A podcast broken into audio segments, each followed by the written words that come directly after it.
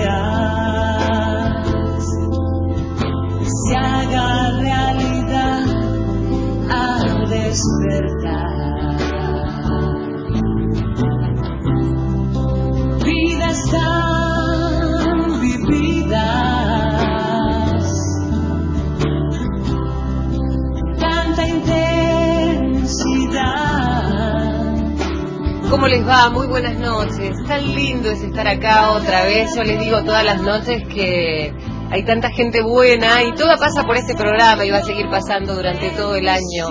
Eh, estamos muy felices por toda la gente que nos hace comentarios respecto del programa, pero bueno, yo les digo, ¿no? El, programa lo hace esta gente que, invito día a día y tenemos esta bendición de poder estar aquí todos los días, de lunes a viernes, de 22 a 23 y aprendemos tanto, Norma, ¿no? Buenas noches, ¿cómo estás? muy bien, María, y aprendemos todos los días algo eh, subimos algún peldaño en lo espiritual. Qué bueno eso, ¿no? ¿Viste qué bueno? Yo la verdad es que me voy de acá y tengo como una sensación de, de alegría y de felicidad y de haber compartido un buen momento con nuestros entrevistados. Es verdad. Y con vos, por supuesto. Pero ¿eh? muchas gracias, María. Pensé que me iba a sacar afuera. No, por favor. Norma, hoy es probable que, como siempre, nos llame mucha gente, nos hagan consultas. ¿Dónde nos pueden llamar y dónde nos pueden escribir? Mensaje grabado al 0810-222-0870. 0810-222-0870. Si no, al WhatsApp 11 65 84 08 70 11 65 84 08 70 María. Gracias Norma. Ustedes saben que Gandhi decía que una sociedad a veces se evaluaba por cómo trataba a sus animales, ¿no? El grado de espiritualidad, de moralidad, eh, de bondad o de maldad que tenía una sociedad. Yo no creo mucho en la maldad, sino creo que algunas personas pueden cambiar, a veces por determinadas circunstancias cometen actos equivocados, ¿no? Pero este, cuando hablo de la bondad, hablo de los personajes que vienen a nuestro programa y hoy tengo también otro amigo especial que conocí hace un tiempo y la verdad es que empecé a querer tanto en lo personal, pero además empecé a querer a toda su gente, pero por sobre todas las cosas su obra tan noble. ¿Te acordás el otro día cuando vino Christian Cooperman que yo contaba la historia de cómo amaba a los animales? Y además de los perros, esos que juntaba de la calle, eh, me iba a todos los campos y me subía a los caballos, me he pegado unos palos ahí en los caballos, me, después estudié equitación, etcétera, etcétera. Siempre decía, ay, cuando sea grande voy a tener un caballo, cuando sea... al final no pude tener un caballo, eh, o por lo menos estar en contacto con un caballo. Hoy estoy en contacto con un montón de caballos gracias a este hombre. Eh, yo le digo que es un ángel, que es el ángel de los caballos y su misión en la tierra es rescatarlos de algún maltrato. Pero bueno, aquellos que lo hacen no saben lo que hacen. Ariel Corse está con nosotros. Hola. Hola, Ari. ¿Qué tal? Buenas noches, eh, gracias por la invitación y bueno, por tus palabras. La verdad que yo estoy muy contenta de conocerlos porque también a mí me cambió la vida el estar eh, compartiendo con los animales. Vos sabés que enseguida vamos a hablar de los caballitos, pero yo siempre digo que cuando un caballo se deja, ¿no? Después de tanto maltrato y se deja tocar, a mí me pasa que cuando voy a ACMA, ahora les vamos a contar qué es ACMA, eh, abrazo un caballo y no lo puedo soltar. Es como una cosa que me, que me atrae, que me, que me, digo, me quiero quedar eternamente abrazada a este animal. Sí, tiene una energía especial y nosotros encima tenemos la, posibilidad de contar con muchos caballos y al igual que las personas, si bien en, su esencia podemos decir que los animales son puros, a diferencia de las personas que lamentablemente hoy muchas veces este, se, contaminan con, maldad y con, cuestiones que hacen al ser humano. Eh, a la vez los animales tienen diferentes personalidades y, nosotros en la variedad de animales que tenemos podemos verlas y hay quienes, al igual que las personas, te lo transmiten mucho más, que son los caballos con que uno realiza por ahí o tiene empatía y busca paz en ellos. A la vez, dentro de la institución, cada uno de nosotros y los voluntarios tiene su par en caballo, que eso es verse reflejado en un animal, eh, eh, inclusive comparando las personalidades nuestras con las de ellos. Vos sabés muy bien que hay algunas personas, inclusive a vos te ha pasado que has tenido más afinidad o te has visto mucho más conmovida por, por un caballo, no por el estado en el que estás, sino por lo que te transmitió. Sí, claro. Y bueno, eso es, un, es, un, es una suerte y un lujo que, que tenemos los que participamos de estas actividades y que sabemos verlas, porque esa es la otra cuestión, es abrirse y, ser perceptivo a, saber que eso es verdad y que existe, y no por ahí reacio y decir es un animal, sino muy por el contrario. Pues es que yo tengo la fantasía que cuando terminemos esta charla al final del programa, eh, mucha gente va a querer ser parte de AGMA, como me pasó a mí, ¿no? Que yo ya me siento parte, pero bueno, también tiene que ver con que eh, ustedes me han incorporado de una manera tan amorosa, además del amor que, uno siente por los animales, el grupo de voluntarios que deja todo ahí. Esto es una organización, si ya les vamos a contar, es una ONG sin fines de lucro y ya les vamos a contar cómo se financia, qué pueden hacer ustedes, cómo pueden ayudar y les vamos a contar la historia de este ángel de los caballos. Y yo a veces pienso con esto que vos me decías, que los caballos son tan puros, si todos somos caballos o fuésemos caballos. Seamos todos caballos y entonces habrá paz. Seamos todos caballos y habrá libertad.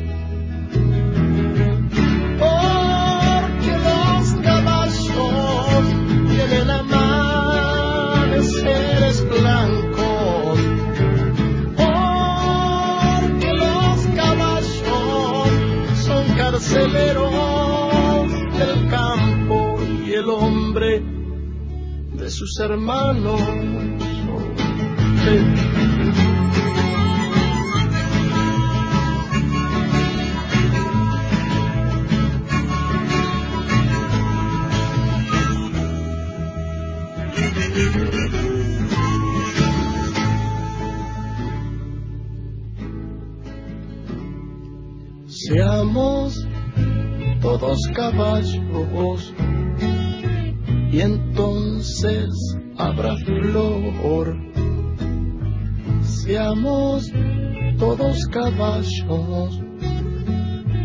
y habrá color verde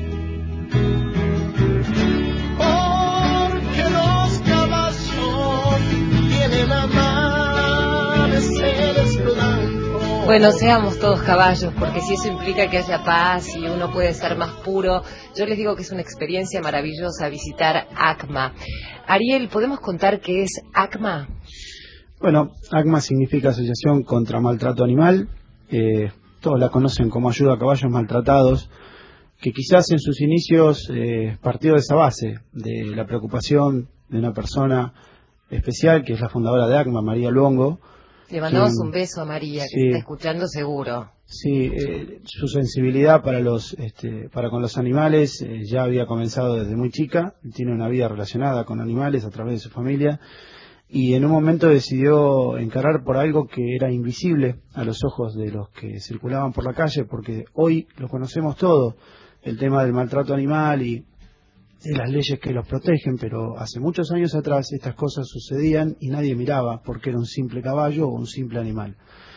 Eh, a partir de ahí, ese fue el inicio del puntapié, donde básicamente empezamos a hacer conocer la ley contra el maltrato animal y cómo aplicarla, porque era desconocida inclusive en, este, los organismos este, policiales, porque nunca sabía, nadie se preocupó y nadie la hizo cumplir, entonces creían inclusive que no estaba vigente. Ese fue un primer objetivo. El segundo, el inmediato, obviamente, era sacar todos los caballos que podíamos de la calle en situación de maltrato. Y acá y empezamos ya desde los orígenes con una diferencia. Para nosotros, maltrato no era solamente un caballo en condición de carro y en condición de calle, sino que lo evaluábamos en todas las actividades, desde las personas que lamentablemente ejercían violencia sobre los animales con, con cuestiones personales propias que lo han llevado a hacerlo, eh, sin justificar, pero sí entendiendo, Sí, claro. como también gente que no tenía ningún problema económico y o de vida y sin embargo ejercía maltrato en otras actividades, como pueden ser desde el polo, el turf este, o, la equitación. Eh, hoy por hoy hemos cambiado eh, la visión y descubrimos que con nuestro trabajo inicial empezamos a conocer un mundo de personas que estaban detrás de los caballos, inclusive los maltratadores.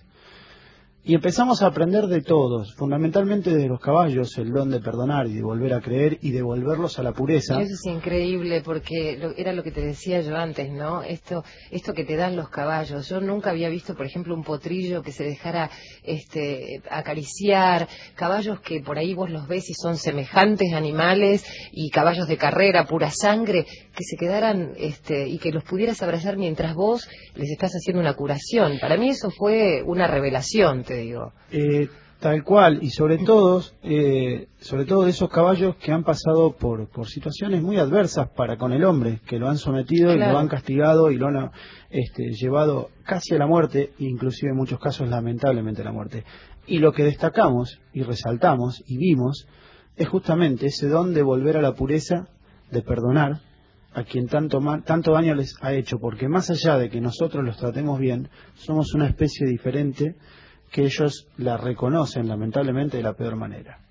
Y valiéndonos de eso es donde entendimos de que de ellos nosotros debemos aprender de su sabiduría. Y entendimos que el mensaje que ellos nos daban era el mismo que nosotros teníamos que transmitir a los seres humanos y a, a nuestros pares. Porque vos sabés que en el ambiente del proteccionismo y de quienes aman a los animales es muy diverso y lamentablemente el fanatismo hace eh, que se cieguen y no vean situaciones. Es verdad. Entonces nosotros lo que buscamos también a partir de eso, en el caso de, de, de, de- de estas situaciones, demostrarle que si los mismos caballos han perdonado a la raza que los dejó y los sometió y los maltrató, nosotros como seres humanos, por supuesto, también debemos ver, los- ver de otra manera a quien le causó ese daño. Porque si ellos pudieron hacerlo con nosotros, nosotros también podemos hacerlo con quien maltrata. No digo avalar, pero no tener esa carga de odio. Tener piedad, ¿no? También, porque eh, cuando uno ve los caballos maltratados, muchas veces detrás de esos caballos que sufren determinado maltrato, una cosa por ahí es el maltrato porque tiene una sobrecarga, porque, este, bueno, es un elemento de trabajo para personas que lamentablemente tienen que vivir recolectando cartones, recolectando basura, este, otra gente, como vos decías, tal vez le pega latigazo. Yo sé que tenés un caballito ciego, producto de, Sí. de golpes, este, que está ahí cuidado y es amoroso. Este, y decía, detrás de esto hay una problemática social, Ari, que no es ajena a vos, digo, vos te preocupás por aquellas personas que están, que necesitan a ese caballo para trabajar, sin embargo, muchas veces no queda otra alternativa que retirar el caballo para que pueda sanar. Es que lamentablemente es así y, ellos son también víctimas. Uno, en la frialdad de, de, tener una visión sesgada y, y creer que, o mejor dicho, yo los entiendo, yo siempre lo digo, trato de decir no soy proteccionista porque en realidad tengo una visión más global y creo que uno ama lo que hace y ama los caballos y en los años, tengo más de 30 años de convivencia con los caballos y toda la vida sentí lo mismo. Eh, entonces trata de, de- de- de despejar las, las cuestiones y hacer un análisis global de la situación eh, para no incurrir en esto del fanatismo y de, y de no querer ver una realidad que existe. Claro. Y el hecho de que la pobreza no justifica el maltrato es una frase, simplemente eso. Nosotros vemos más allá. Muchas veces, obviamente, no siempre, la pobreza termina justificando el maltrato. Porque si la pobreza hoy por hoy te llevó a una situación de indigencia y en un lugar donde las cosas no son como la de tu barrio, la de mi barrio, como las de tu familia o de los que estamos acá, sino que son de otra manera, donde vos desde niño lo único que recibís es un hostigamiento, un maltrato, un abuso, eh, vos no podés pretender que esa persona no vaya a hacer lo mismo con un animal. No lo estoy justificando, Pero en ese caso, y en muchos de esos casos, la pobreza lamentablemente justifica las acciones y la formación de esa persona a futuro. Yo digo, cuando digo que es un ángel, no lo digo solamente por el rescate que hace mm, de los caballos, sino por esta conciencia que tiene de lo que es este la conducta de los seres humanos, el hecho de perdonar, porque yo veo que Ariel no siente odio por aquellas personas que maltratan a un caballo con, con lo que ama a los caballos, sino que tiene piedad, trata de comprender esa situación social tan compleja. Y sé, Ari, que te preocupa mucho en algún momento poder solucionarla. Creo que es parte de tus proyectos y de tus sueños, ¿no?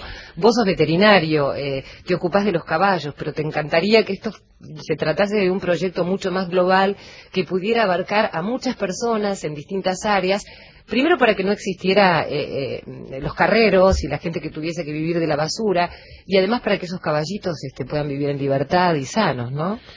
Totalmente.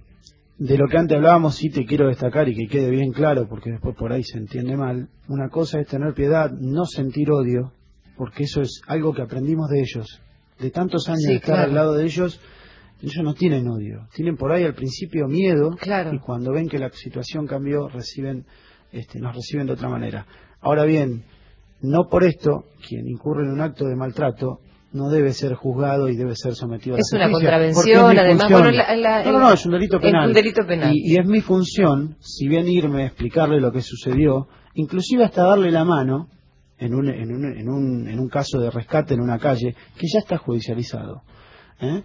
E inclusive darle la mano y terminar en buenos términos a pesar de que sí o sí por el dictamen que yo eh, realizo con el caballo y eso vuelca la, la situación en la causa respecto al fiscal, esa persona va a ser sometida a juicio.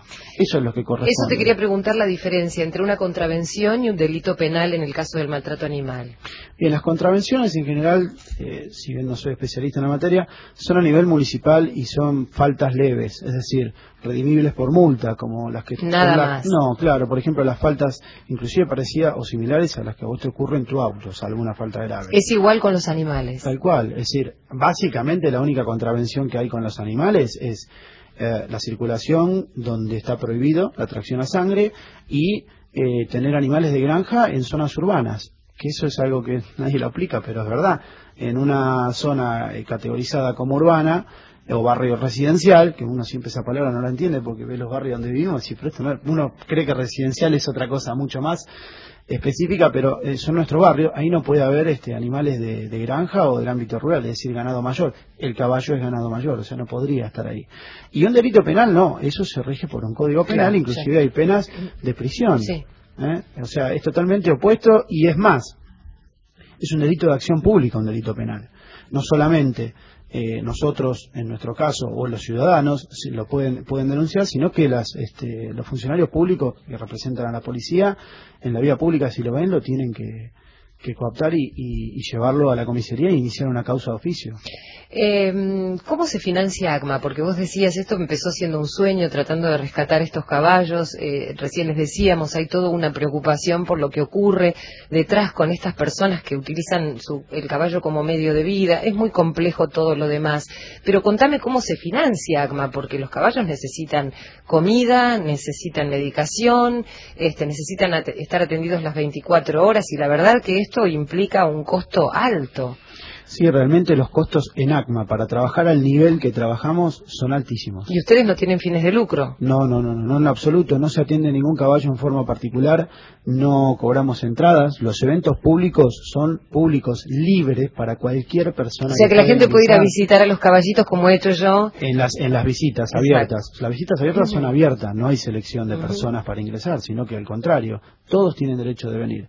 Em, y básicamente nos eh, sustentamos en la colaboración de la gente. Y es ahí donde uno vuelve a creer en su gente, en su país, porque está más que claro que cuando uno es honrado, es transparente, eh, puede tener el carácter que quiera, inclusive vos sabés perfectamente que yo soy bastante especial con mi carácter, pero se traslucen otros valores es increíble cómo la gente te apoya, cree y confía. Lo que uno debe hacer siempre y todo el tiempo es demostrarlo, no solo con hechos o con una página de Facebook, sino invitarlos y decirles, mira, lo que te prometí y lo que difundí, acá está.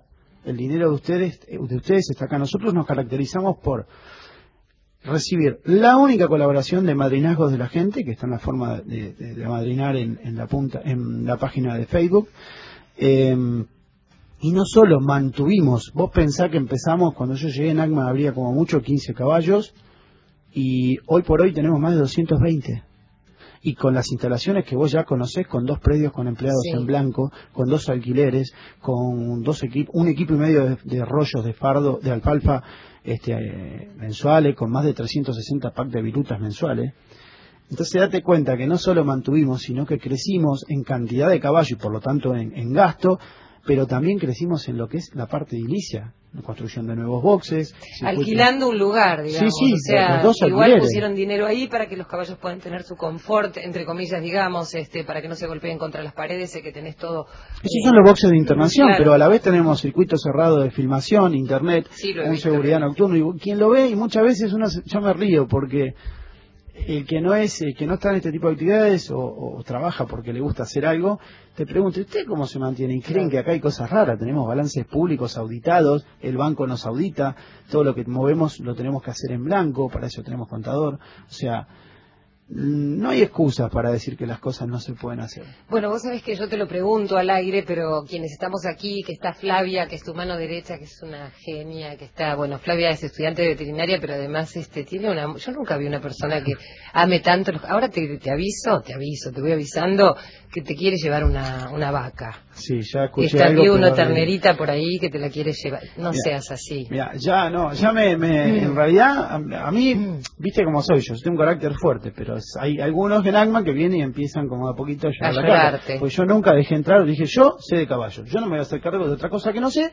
porque me parece Bueno, que pero ella. Bueno, así empezaron. Dale, caballos, dale. Después vinieron los perros, y un día aparece la oveja, burros, Vamos a hablar y no sé por qué vamos ahora. más. Eh, entonces, eh, siempre el que termina perdiendo soy yo, porque después el que corre, y si llega a pasar algo y tiene que andar buscando colegas especialistas en el tema, pidiendo favores, Eso es que yo, verdad. Soy yo. Habla, habla como un padre de familia a los hijos, ¿viste? Después, ustedes traigan el perro que después lo tengo que sacar a pasear yo. Eh, Ale, de ACMA, también está con nosotros, Ale Miranda.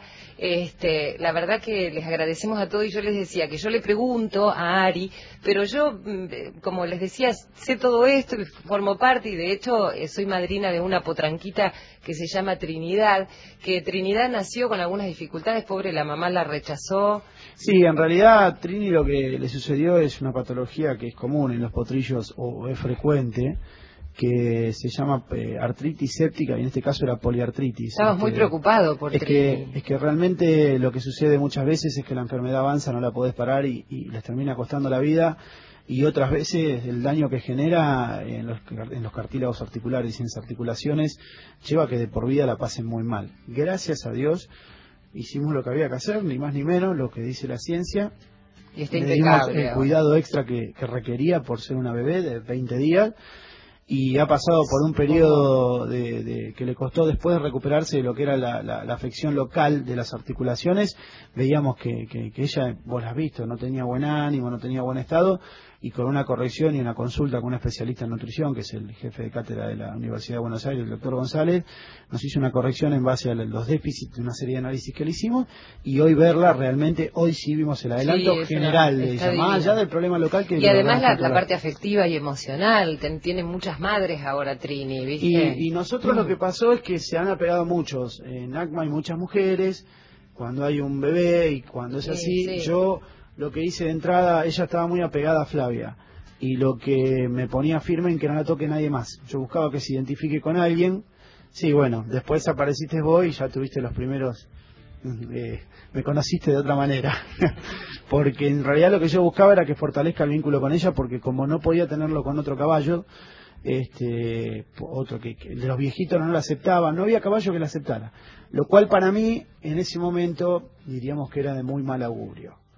Porque hoy como hablábamos de que la naturaleza es sabia y ellos son animales nobles, el hecho de que la rechazaran todo era un signo que a mí no me gustaba porque, bueno, en las manadas y en la naturaleza los animales con enfermedades graves y que o viejos que su vida ya está pendiendo de un hilo son rechazados porque se prioriza el bien común Claro. de la manada y no del individuo.